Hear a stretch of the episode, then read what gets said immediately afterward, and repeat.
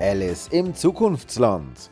Bei der Filmszene mit dem Walross und dem Zimmermann sieht man einen Kalender, der den März zeigt. Der 5. März ist dort ein Freitag.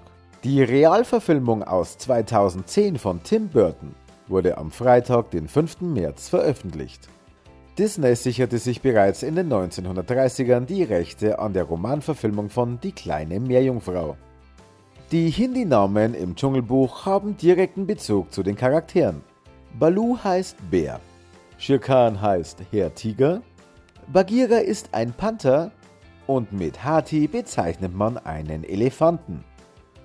Aladdins US-Stimme Scott Weingear spielte in der Kultserie Full House DJs Freund Steve. Als in der Serie die Protagonisten nach Disneyland fahren, taucht er im Aladdin-Kostüm auf. Bambi und Valine wären laut Original von 1923 Cousin und Cousine ersten Grades. Diese Tatsache entfiel im Film, um keine Inzestdebatten zu provozieren. Walt Disney erhielt nie die Rechte an der Umsetzung der Romanfortsetzung zu Bambi. Allerdings erhielt er die Genehmigung, die später entstandene Comic-Umsetzung zu adaptieren. Der Autor von Bambi, Felix Salten, wurde in Deutschland weniger für seine Waldmärchen als vielmehr für sein Erotikwerk Josephine Mutzenbacher bekannt.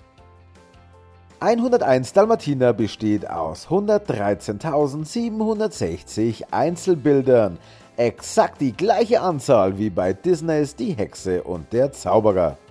In Basil der große Mäusedetektiv tötet der Bösewicht Ratigan oder, weil sich schon einige beschwert haben, zu Deutsch Professor Rattenzahn, einen Charakter namens Bartholomä.